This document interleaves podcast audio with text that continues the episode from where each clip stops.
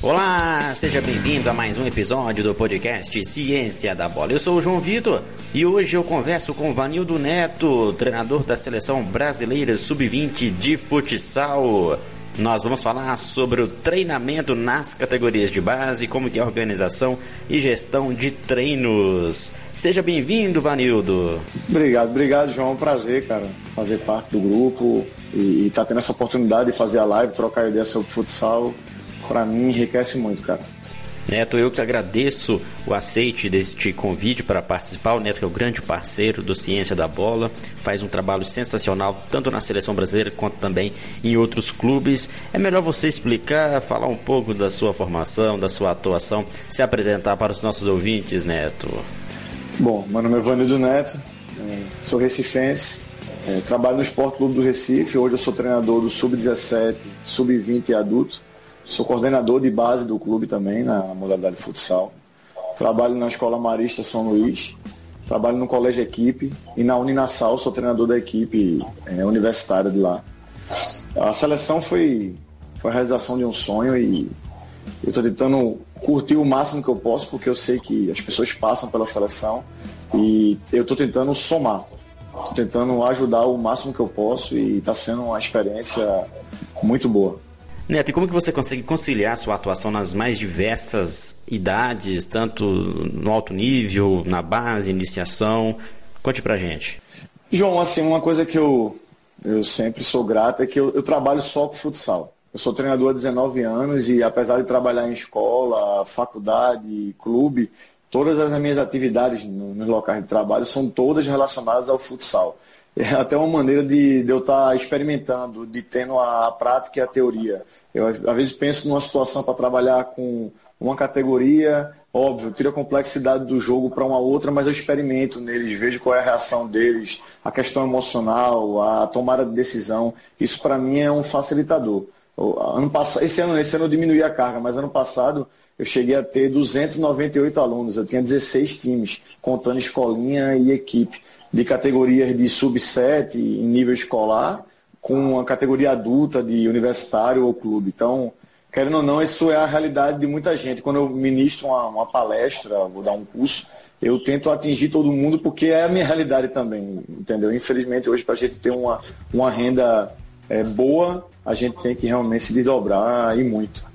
Muito legal, Neto, você explicar isso, que é, até concordo com você, é um desafio de muitos treinadores de base e também de professores de educação física. Às vezes ter que atuar em mais de, de uma categoria, mais de uma escola, mais de um clube e, e tem que ter realmente um, um, discernimento do que trabalhar em cada, em cada local. É, é uma desenvoltura que, que, e uma capacidade cognitiva e um conhecimento bem avançado que, que o profissional deve ter. Primeira coisa que eu percebo é quando vou ministrar palestra ou vou conversar com alguém que trabalha na base, é as pessoas fazendo a diferenciação entre base e iniciação.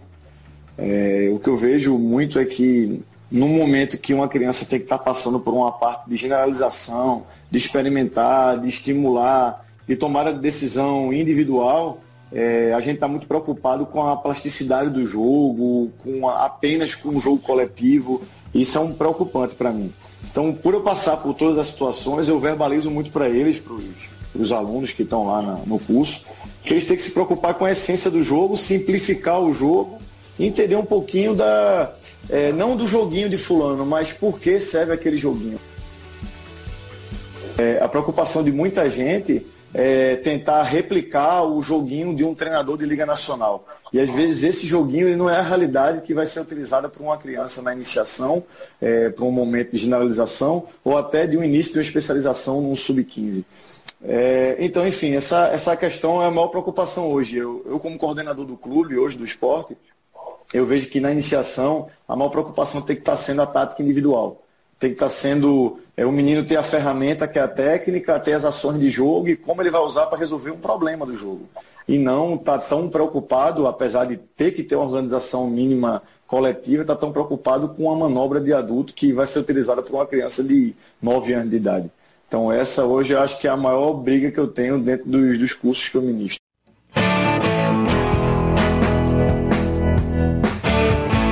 Neto, vamos falar de um assunto agora bem interessante. Sei que você também domina esse assunto que é sobre a, a capacidade de aprendizagem dos atletas, os aspectos cognitivos, a, a, organização do treinamento a ponto de permitir com que o atleta evolua, não só na base, mas também no alto nível.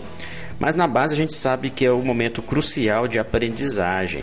Muitos treinadores têm dificuldades nesse processo de ensino e, e quando chega aos, às idades finais, na categoria sub-20, sub-17, Uh, há uma, algumas deficiências nos atletas justamente por não ter tido uma base bem qualificada no que tange a capacidade de tomada de decisão, percepção do ambiente, enfim, os aspectos cognitivos em geral. Como que você vê isso hoje na, nas categorias maiores onde você trabalha? Cara, eu acho que esse problema ele vem realmente lá da iniciação. Se tu fizer uma, se tu pegar uma quadra e, e for mostrar o que é o processo de ataque, ele é pontuado em abertura, desenvolvimento e finalização. É, minha maior preocupação hoje é que as pessoas não estimulem é, a parte central da quadra, o terço central, o segundo terço. É lá que ele vai ter o maior número de contato, de tomada de decisão, de estímulo. É lá que ele vai jogar de costa, ele vai jogar de lado, ele vai jogar de frente. É lá que ele vai errar muito, porque faz parte do processo de ensino-aprendizagem. Você errar muito num, num processo onde você está refletindo até agir. E esse processo ele demora. E às vezes a gente está querendo é, acobertar esse erro para não se frustrar e não frustrar a criança. E ela tem que receber o não e ela tem que errar e você tem que ajustar ela. Para aí, quando ela chegar na categoria como a sub-17, a 20 adulto, a gente poder continuar o processo. E aí sim se preocupar mais com a questão coletiva, é, tanto quanto a questão de tática individual. O que eu, o que eu vejo na, na, minha realidade é que às vezes atletas chegam muito preocupados com plasticidade coletiva e tomam muita decisão equivocada, porque todo mundo toma decisão, é, toma muita decisão equivocada para o contexto do jogo. Eu vejo que o atleta ele é, ele é reflexo do ambiente de treino dele. Então o ambiente dele tem que ter, ser rico de situação-problema para ele ter autonomia, tomar decisão, e aí o tempo de jogo dele, a quilometragem dele, vai fazer ele com o tempo errar menos do que ele errava antes. Isso vai fazer ele tomar boas decisões no adulto, porque no adulto tu toma a decisão no limite do erro. Quando eu era criança, eu via treinador dizendo assim a mim, Neto, não mete a bola pelo meio. Porque se tu meter a bola pelo meio e tu perder a bola ou errar, tu vai levar o gol. Mas o caminho mais curto entre uma barra e outra é a meta. O corredor central é o melhor caminho para chegar à, barra, à meta adversária. E aí o que eu vejo é que os meninos chegam para mim no sub-17 e 20 com medo de meter a bola ali, de dar um passe em diagonal, de jogar no limite do erro, de atravessar a bola na frente da barra, porque eles passaram 10 anos da vida dele com a pessoa dizendo não a ele, não, não, não. E aí realmente ele errou pouco. Mas na hora de decidir, ele vai errar muito mais. E aí ele vai se frustrar e às vezes ele não vai estar nem mais na modalidade por, por essa questão, na minha opinião. Concordo com você, Neto, até porque o aprendizado ele necessita de experimentações e até mesmo de erros. Então, se o treinador muitas das vezes colocar regras enrijecidas, pré-determinadas, posições e situações onde o aluno não tenha a sua capacidade de tomar decisão, uma decisão criativa, experimentar, errar, isso vai deixá-lo cada vez mais refém das orientações do treinador. E com certeza não vai haver estímulo de desenvolvimento, não vai haver progressão e esse atleta vai, vai ficar estanque, vai ficar estagnado em relação aí à sua capacidade cognitiva e suas habilidades motoras, táticas também serão reflexo desta, dessas ações, né? O jogo de, de um contra um ele tem que ser pensado como um todo a ação de um atleta num contra um ela tem que ser em benefício coletivo, não só o dele, individual. E aí, é, eu digo, brinco muito que o jogo de um contra um é igual a pôquer. E aí a chance de fulaninho, que é muito habilidoso num para um, passar de cicraninho, ela se inicia 50%. Só que se ele fizer a defesa atrasar, se ele cortar passe, se ele engajar, que é levar a bola para cima do jogador que ele está tá sendo marcado e trouxer a, a cobertura para cima dele todos esses pontos, esses princípios, esses movimentos vão ajudar ele a quando driblar fulaninho, ou tentar driblar fulaninho, a probabilidade dele aumenta. Então, o que, eu, o que eu vejo muito é que o menino, ele dribla em qualquer ponto da quadra, às vezes, na minha opinião, de uma maneira que ele não seleciona, porque ele não tem um conteúdo do jogo, ou às vezes ele tem medo de driblar e, e o drible é a maneira mais imprevisível de, de, quebrar uma linha defensiva. A mais simples é um passo para frente, mas o drible é a maneira mais imprevisível, quebra qualquer sistema de defesa. Então é uma coisa que é, eu acho que tem que se resgatar. A Universidade do Futebol, uma época dessa, estava falando sobre a pedagogia da rua. Você, há 20 anos atrás, você, o que é que melhorava você no acervo motor e na tomada de decisão do atleta para um contexto caótico, com variabilidade, enfim, era a rua. E hoje não tem mais a rua. Então a rua, às vezes, tem que ser o teu treinamento. E eu acho que a gente está se preocupando muito com questões coletivas de complexidade muito alta para iniciação, está queimando etapas para a criança tomar decisão individual para o contexto do jogo, e aí quando ela chega no sub-20 adulto, na minha opinião, ela está em uma etapa que não é para estar. Tá em uma etapa abaixo do que é para estar. Tá. Para ela ter uma oportunidade de uma faculdade, de um clube na sua região ou de disputar a Liga Nacional, por que não?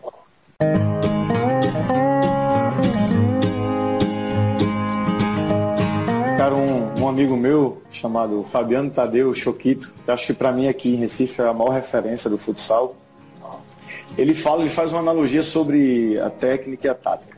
Você tem uma bicicleta e tem ferramentas ferramenta é a técnica. Se uma bicicleta quebra, você não pega a ferramenta para depois ver qual é o defeito da bicicleta. Você primeiro faz uma anamnese da bicicleta e depois pega a ferramenta certa para usar, para consertar a bicicleta. É, o que eu vejo é que, é, e aí não é uma discussão sobre metodologia ativa ou tecnicista, eu acho que a gente não pode ser desequilibrado, tudo é importante. Eu tive o prazer de conhecer pessoas de nível absurdo de treinamento que trabalhavam com a maneira tecnicista de ver a coisa e pessoas também de um nível absurdo com a metodologia ativa. Acho que o equilíbrio é o ideal. Mas eu sempre tento resolver o problema. Eu resolvo o problema, eu uso qual técnica. Então, se a biomecânica do movimento fala que o atleta tem que estar com o pé de apoio apontado para a bola, é, bater com a parte interna do pé, com a, o corpo para frente, a biomecânica perfeita é essa mas na hora de resolver o problema, se ele fizer essa biomecânica perfeita e ele errar o passe, é melhor que ele dê um biquinho na bola e a bola chegue lá, em fulano. Então não é só ser eficiente, é ser eficaz. Então quando a gente fala que a gente vai colocar um contexto é, que vai ter várias situações, ele vai ter que vivenciar e você vai ter que ensinar ele o porquê você vai dar passe com a parte interna, com a parte externa, de bico, de peito, de pé. Ele tem que vivenciar todas as ferramentas que ele vai ter que usar para tomar a decisão. Por isso que a gente fala tanto de tática individual e não só de técnica. Porque a técnica, você fala dela, você não pensa de uma maneira randômica, você não olha para o todo, você só olha para uma situação. Então, você pode até melhorar a biomecânica dela, mas por estresse, e hoje inteligência emocional é tudo no jogo, por estresse na hora de uma tomada de decisão, eu acho que só a técnica sendo treinada vai ser falha. Eu garanto a você que se uma criança faltando 10 segundos para acabar um jogo, com a torcida, a quadra lotada, a arbitragem, uma série de situações e fatores de estresse mental muito forte, ela errar o gol embaixo da barra, eu tenho quase certeza que não é a biomecânica do movimento que está errada. É o contexto que está pedindo que ela faça uma situação e ela não teve condição de inteligência mental para conseguir fazer aquilo. Então, o teu treino, o treino da pessoa no dia a dia, o número de estímulos, ele está sendo bem trabalhado para a criança jogar por estresse. É, esse é o maior questionamento. Então, para mim, Neto, a tática individual, que é usar a ferramenta para o contexto de jogo, é muito mais importante na iniciação do que eu estar preocupado apenas com a técnica é, crua. Óbvio, e que você, no seu dia a dia, na sua crença, você é, acredita que precisa melhorar algumas situações de biomecânica, bilateralidade, coordenação. Eu acabei de falar que a questão do, do acervo motor hoje é pobre por uma série de fatores geopolíticos mas eu acredito muito mais hoje na tomada de decisão no contexto com a ferramenta certa do que treinar só a ferramenta. Perfeito a sua analogia, concordo plenamente. O, o futsal, assim como o futebol, são esportes táticos, são esportes coletivos com uma dimensão tática e dentro desta, desta dimensão a gente pode ter uma interação com a psicologia, os aspectos também técnicos, físicos, mas diferentemente de esportes como a ginástica, onde a técnica sobressai, o futsal o que sobressai é a tática. É um esporte tático que a gente utiliza de outras ferramentas do jogo ali para poder para poder executar as ações, né? E aí que a gente fala também sobre a questão do, do, dos treinamentos que precisam ser orientados para o comportamento tático do jogo. Aí vem a questão dos hábitos de treinamento, os hábitos para desempenhar determinado comportamento. Eu estudo muito sobre hábito e tento é, gerar gatilhos para os comportamentos das crianças. Então, é, a maior dificuldade hoje é as pessoas entenderem que num processo, o atleta quando joga, ele não, ele não pensa, pensar no sentido de refletir, ele age. Então a ideia de jogo tendo está sendo encabeçada na tua sessão de treino vai fazer por arrasto a, a criança ou adolescente ou adulto tomar decisões em prol do contexto do jogo. Então, se você para criar um hábito você precisa de um gatilho, de rotinas e de recompensa, você precisa gerar no dia a dia que eles tomem decisões por eles, por autonomia, organizando coletivamente, minimamente eles, para que eles consigam se estruturar e ter funcionalidade. Quer dizer isso, que o gesto corporal deles seja benéfico para eles e para o time e que eles consigam executar tarefas de uma maneira que resolva o problema do jogo. Então, uma coisa que eu, eu tento melhorar muito na minha equipe é melhorar a percepção.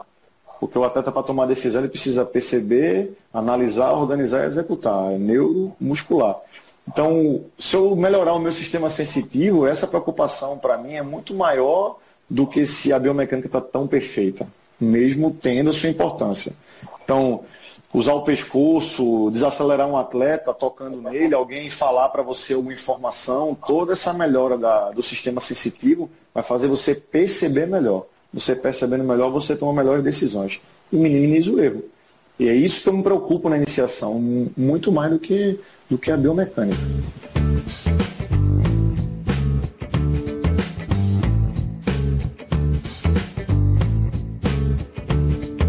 É, eu disse que é, precisa se estimular o segundo terço da quadra, que tem gente que está jogando um jogo de abertura e finalização, abertura e finalização.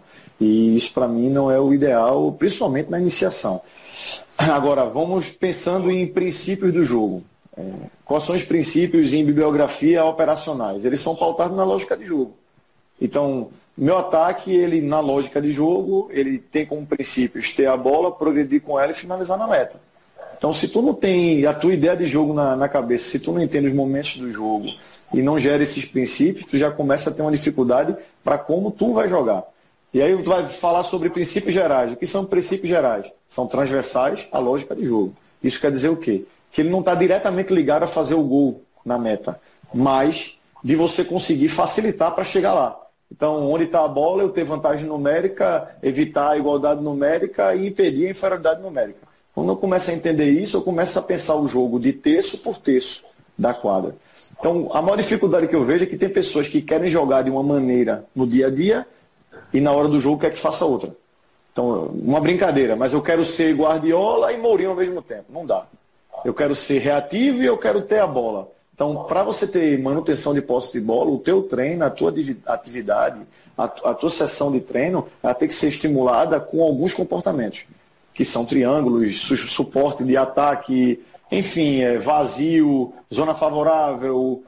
E, ah, não, mas eu quero jogar vertical. Vertical é uma outra maneira de jogar, mas ela também é válida. Ela também tem início, meio e fim. Ela só tem uma verticalização mais rápida do jogo. Então, o que eu é, digo como um, um toque sobre isso é você treinar o que você quer fazer. Mas eu não acho errado ser vertical ou errado propor que atrase a defesa, faça o balanço defensivo para fazer vantagem numérica num corredor e aí depois progredir.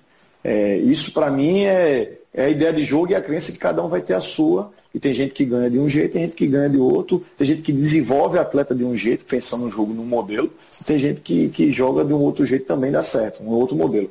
Mas a maior, maior preocupação é o teu treino, tem que estar tá ali os teus mini princípios, os teus comportamentos, os teus gatilhos, para uma maneira de jogar que ela vai acontecer no jogo. Tu não pode virar guarda de trânsito, ficar falando o jogo todo se a tua semana o menino andou ou o menino foi estimulado de uma maneira diferente. Se ele está estimulado de uma maneira diferente, ele não está habituado a fazer aquilo. Então, se ele não está habituado, a culpa não é dele. E aí a gente precisa rever algumas questões do processo.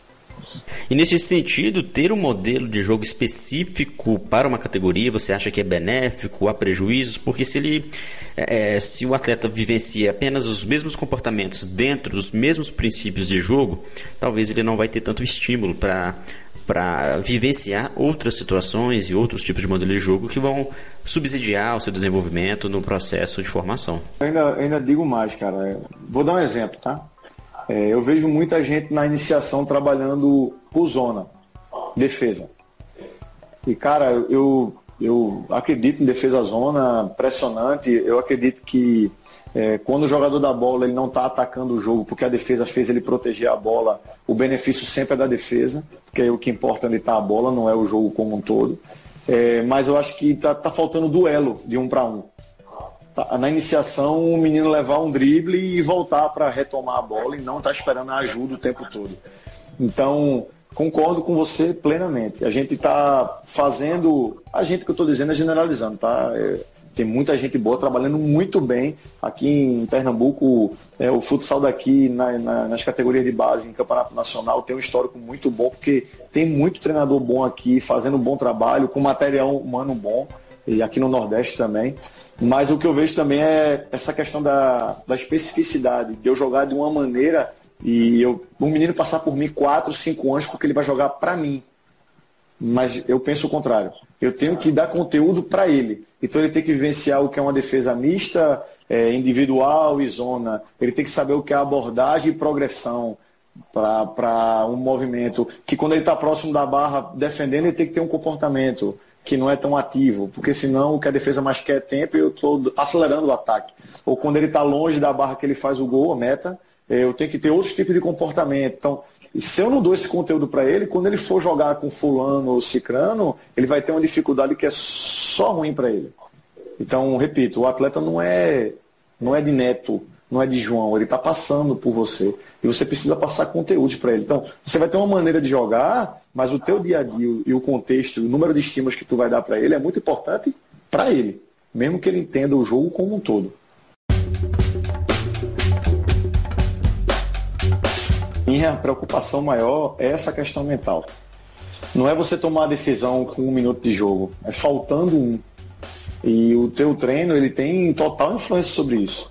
E aí, assim, uma coisa que eu, que eu tento no, nas minhas atividades, no, na minha semana, é fazer com que eles deem 100%, porque se o nível de concentração deles é alto, se o contexto desconforta eles de uma maneira que o jogo é caótico, e ele ali tem uma, é uma bagunça organizada. E o tempo todo tem que gerar para eles um número de estresse para eles se reconfortarem. Mentalmente eu já estou trabalhando eles. E o que eu tento fazer com esse contexto é calejar eles para no jogo eles tomarem boas decisões. Então eu acredito muito nessa questão mental. Eu acho que o cansaço mental ele é muito mais é, forte do que o, o cansaço físico. É, e o cansaço físico ele, ele vem por arrasto.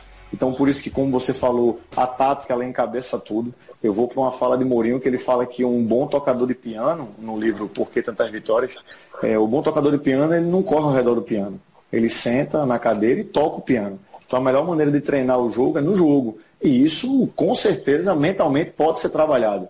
É, um amigo Batata, que é treinador em São Paulo, ele contou uma vez que um treinador colocava alto-falantes na quadra para fazer a torcida gritar e aí fazer uma o mais próximo possível da realidade do jogo. O mais próximo possível da realidade do jogo é o jogo, mas foi uma tentativa é, do amigo. Então, o que ele queria dizer é que você tem que gerar o contexto o mais próximo que você puder. Então, o que eu tento fazer na, nas minhas sessões é gerar esse desconforto. Eu vejo que eles se reconfortaram. Não é desconfortar por desconfortar. Existe uma sistemática dinâmica ali no jogo. Eu preciso entender que eles estão entendendo o que eu quero. E aí, a partir daqueles comportamentos da tomada de decisão individual, eu começo a desconfortar eles para eles irem para um outro patamar. Porque no momento do jogo, quando eu precisar, que faltando 20 segundos, mentalmente eles estejam fortes para aquilo, eu acredito que eles vão estar mais do que a outra equipe. Porque a outra equipe quer ganhar para a gente também. A gente tem que entender isso. E a preparação, o antes, vai fazer a diferença no jogo. É, eu sempre falo e brinco que, a, que aquela máxima de que treino é treino, jogo é jogo, não existe, né? Senão não justificaria treinar. Se treino é treino, jogo é jogo, não, não, não seria, não faria sentido treinar. Na verdade, o jogo é que justifica o treino e treinar é para o jogo. E ainda digo mais, que por estar estudando também aspectos cognitivos, tem alguns artigos publicados nessa área, eu vejo que cada vez mais, quanto mais esforço cognitivo o atleta tem durante uma partida, mais ele fica prejudicado em relação aos aspectos físicos, técnicos e táticos. Então a gente vê que há sim uma necessidade de, durante os treinamentos, controlar a intensidade e sempre fornecer estímulos para saber como que o atleta está tá, tá percebendo o ambiente, como que ele toma decisões, isso vai fazer muita diferença no seu aprendizado. Então, antes de pensar em qual velocidade e quantos metros e qual estrutura do jogo, como treinar os aspectos físicos, táticos, é pensar o quanto que aquele treino vai se converter e vai estar mais próximo da realidade do jogo possível, desde os estímulos cognitivos, emocionais, mentais, enfim. Então acho que é, é interessante a gente tocar nesse ponto para para que os treinadores saibam, dê importância de que o treinamento ele precisa ser intenso e precisa ser mais é, é, próximo ao mais próximo possível aos estímulos que o atleta irá sofrer durante uma partida. É, João, a gente sabe que no treinamento esportivo existe um princípio fundamental, né? que é o princípio da individualidade biológica. Cada um tem uma maneira de ser. Então, o verbalizar com um atleta em algum momento é o time que você vai achar para potencializar ele. Mas pensando como um todo, eu, eu tenho uma crença dessa questão do, do máximo, do 100%. Tem um, um livro de John Wooden chamado Jogando para Vencer, que ele fala muito sobre isso. O que ele quer do atleta não é o ganhar ou perder, é o 100%. É o comprometimento. Tem atividade minha que demora 40 minutos, mas eu atingi o que eu quis e eles chegaram no limite mental deles. É, ali não é uma sauna, não estou preocupado se ele vai estar suado ou não. Mas quão, o quão vai ser bom ou ruim é a questão da tomada de decisão para um contexto caótico para eles. E aí a gente fala muito sobre fractal, né? Que é pegar as partes do jogo e tentar densificar elas pensando no todo. Eu tento fazer muito isso é, para estarem mais propensos, mas principalmente porque mentalmente desgasta muito eles. Então, de novo, quando eles passam por uma situação num jogo é, uma vez, eles já passaram 30 num treino. E sempre eu tentando gerar um contexto que gere para eles tomar decisão, resolver problema, se reconfortar. Então, eu acredito muito nessa questão mental é, junto com a, a, tomada de decisão para o contexto, sendo fundamental. Tem uma frase de, de Roger, Roger Machado num Bola da Vez, ele estava no Grêmio ainda, que ele falou que eu achei muito legal. É, não existe. É, quem anda no treino não tem como correr no jogo. Mesmo que ele queira, porque ele não vai estar propenso àquilo.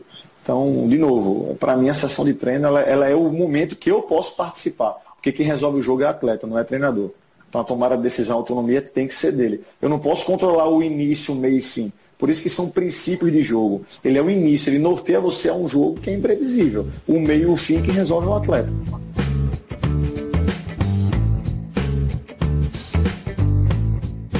Neto, vamos falar um pouco sobre a seleção brasileira. Atualmente você está como treinador da seleção sub-20 masculina.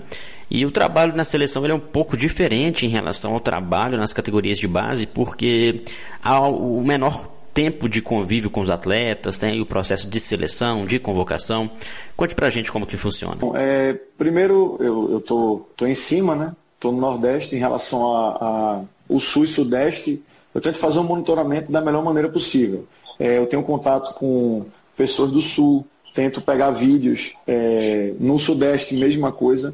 O maior critério para mim, já que o Brasil é rico de, de, ótimos atletas e eu venho monitorando desde o do sub-15 para cá, até porque o meu histórico é, dos últimos cinco anos é todo de sub-15. A gente já a gente conseguiu ganhar três Taça Brasil é, sub-15 nos últimos três campeonatos seguidos. Então, eu consegui visualizar outras equipes jogando, a escola cearense, a escola carioca, enfim, todo o sul e sudeste, norte também, Pará tem um trabalho muito, muito legal, centro-oeste, Goiás e outros estados. Eu tento monitorar, eu estou fazendo esse, esse banco de dados. Primeiro critério para mim é o atleta ser calejado. O que quer dizer isso? Se ele tem um histórico na seleção, pelo pouco tempo de treino que eu vou ter, isso para mim, na hora de uma decisão, de um momento, por exemplo, a gente foi jogar o último jogo da Liga Sul-Americana, sub-20 adulto, contra a Argentina, dentro de Buenos Aires, é, tendo que se ganhar é campeão. E aí os atletas que estavam lá, eles passaram por aquela situação várias vezes. Então a qualidade técnica deles é tão boa quanto a de outros. A base da, da, da, minha equipe foi Magnus e Corinthians, porque um foi campeão da Copa Mundo e o outro foi campeão brasileiro, então eles tinham um know-how e um entrosamento entre quartetos.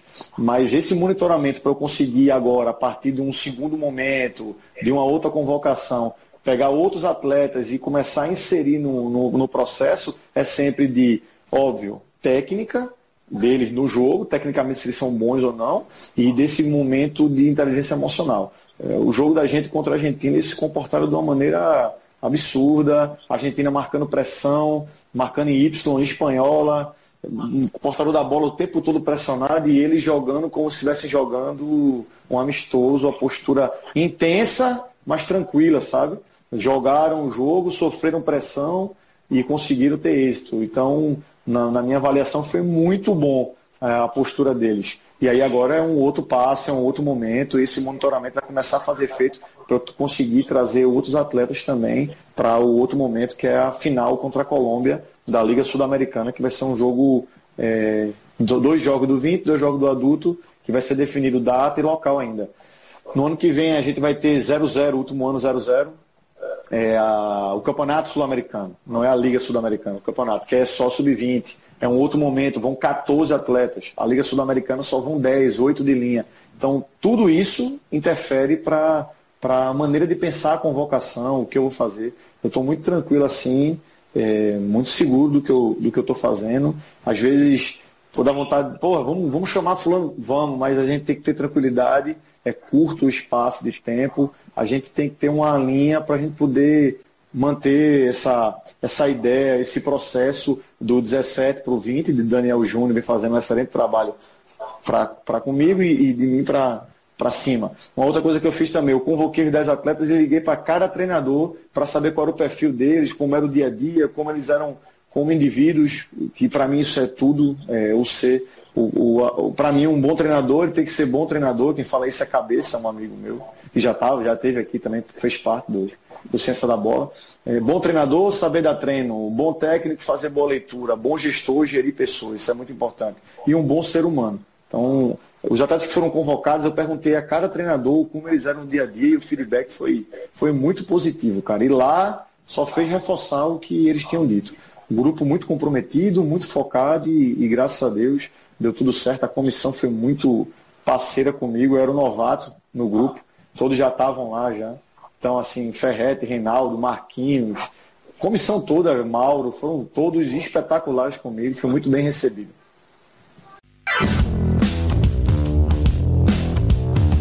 Legal, Neto. E ainda falando da seleção brasileira, a gente sabe que a categoria sub-20 tem um limite de idade e é todo ano há o processo ali de, de transição, onde o atleta ele estoura a idade ou vai pro, pro para a seleção principal ou não é mais convocado e aí você já tem que ficar vistoriando uh, o atleta para substituir no próximo ano. Então sempre há essa transição. E como não há uh, uma, uma, frequência grande de estar ali no convívio, no dia a dia com, com os atletas, talvez seja um pouco difícil né, de, você identificar quais jogadores poderão ali ser convocados e até mesmo como que vai ser o processo de transição, se o atleta já está preparado ou não para ir para a seleção principal. Como que funciona aí na, de forma de modo geral, né? Você pode passar para gente como funciona na seleção? Isso. Assim, uma coisa que eu, que eu gosto é de ver jogo. Então, o tempo todo eu tô conseguindo um material com alguém e graças a Deus eu tenho muita abertura com, com os treinadores no Brasil todo. Então, assim, eu tento ver como o menino joga naquela equipe, como ele marca, como ele ataca, os comportamentos coletivos do, do treinador, a ideia de jogo dele. E aí na montagem o que eu tento fazer é potencializar e otimizar, é simplificar o jogo. Até porque se eu for colocar padrões de comportamento que eu acho ideal para atletas que estão se vendo em duas sessões de treino, não vai acontecer nada. Vai virar uma bagunça e eu não vou conseguir gerar o que eu quero nem o que eles querem. Então o que eu tento fazer é fazer eles jogarem o jogo, é, eles agindo da melhor maneira possível, o clube deu para eles, e isso é a realidade. Então, naqueles quatro pontos que cabeça falou, gerir pessoas é o principal. Ah, né? Tu preferia. Então, tre... óbvio que eu queria treinar, queria treinar um, um, mês. Mas não é a realidade hoje, infelizmente, por uma série de fatores. Eles estão nos clubes deles, eles não têm esse tempo hábil para eu poder trabalhar eles. Então, o que eu posso fazer é potencializar. Um, o grupo que foi para lá conseguiu dar um retorno muito bom. A gente mentalmente tentou ajudar eles, fez a leitura também, Ferrete espetacular, Marquinhos me ajudou muito também. E a gente conseguiu levar eles até o último jogo e, e conseguiu é, um êxito. Isso é bem legal, porque querendo ou não, é seleção brasileira, a gente tem que competir e ganhar. E aí dar o próximo passo, dar mais confiança, confiança para mim também. E para um grupo que eu já conheci. é, por exemplo, desse grupo aí, tinham três, três 00. Já estavam comigo no dia a dia, eu estou monitorando outros e conversando com outros amigos, treinadores. Então, o processo é complicado? É, mas é complicado para mim, é complicado para o treinador da Argentina, para o treinador da Colômbia. A gente tem que ir com, com esse grupo, que é muito bom, por sinal, e com outros garotos que vão chegar, que são muito bons, que a gente tem uma safra top, é tentar dar confiança a eles, gerir eles tirar o máximo deles. Esse é o objetivo ano que vem no 00. E se eu estou passando pela seleção, continuar lá em outra convocação, o mesmo pensamento, sempre pregando pela questão técnica, pelo comportamento como indivíduo e pela inteligência emocional dele, como ele é no jogo.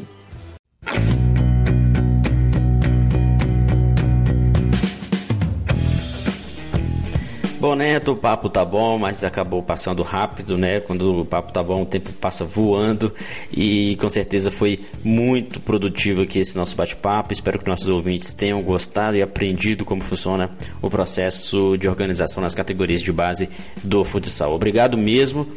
É, por você estar aqui com a gente, destinando seu tempo. Espero em breve a gente estar tá conversando e, e promovendo mais ações aqui no Ciência da Bola. Eu queria agradecer a a você, ao Ciência da Bola, pelo convite a fazendo parte desse, desse grupo de professores que para mim é, é uma honra. E dizer que, além de estar falando aqui, em qualquer momento, quem quiser entrar em contato pelo direct, pode perguntar ou trocar ideia comigo. Eu gosto de falar de futsal o tempo todo, então as portas estão abertas e para mim é uma honra, cara, é um prazer. E este foi mais um episódio do podcast Ciência da Bola. Obrigado pelo carinho da sua audiência. Continue acompanhando nossos podcasts, o nosso trabalho também nosso site. Acesse cienciadabola.com.br e confira os nossos cursos. Grande abraço a todos e até o próximo episódio.